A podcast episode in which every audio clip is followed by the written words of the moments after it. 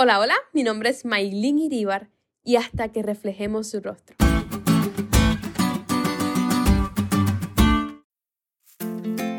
¿Alguna vez has visto al orfebre labrando la plata?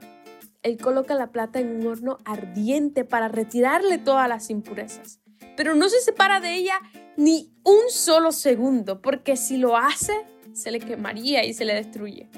Y solo sabe que está lista para ser trabajada cuando ve su rostro reflejada en ella.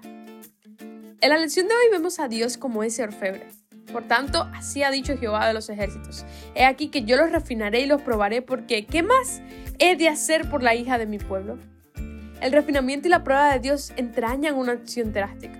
Probablemente haya tres razones por las cuales refinar y probar puede asemejarse a un crisol.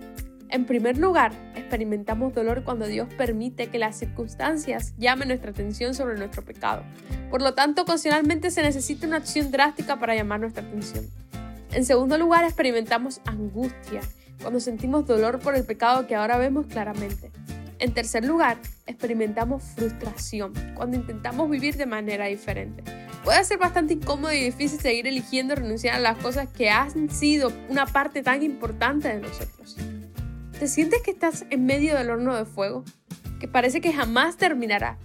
Creo que una de las acciones de amor más lindas, profundas y al mismo tiempo desgarrantes de papá es ponernos en el horno, allí en el fuego para purificarnos, donde se desata una lucha intensa entre nuestra naturaleza pecaminosa y la naturaleza santa de Cristo. Y pareciera que no terminara, que cada vez es más difícil, pero Él no se aparta ni un momento de nosotros. La vida cristiana es un proceso de santificación. Es ese horno. Es el orfebre preparando la plata para ser trabajada.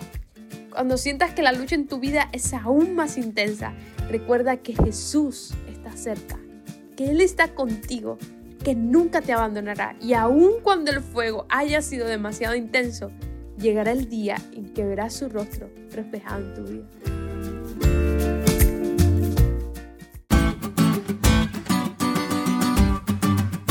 ¿Te diste cuenta de lo cool que estuvo la lección hoy?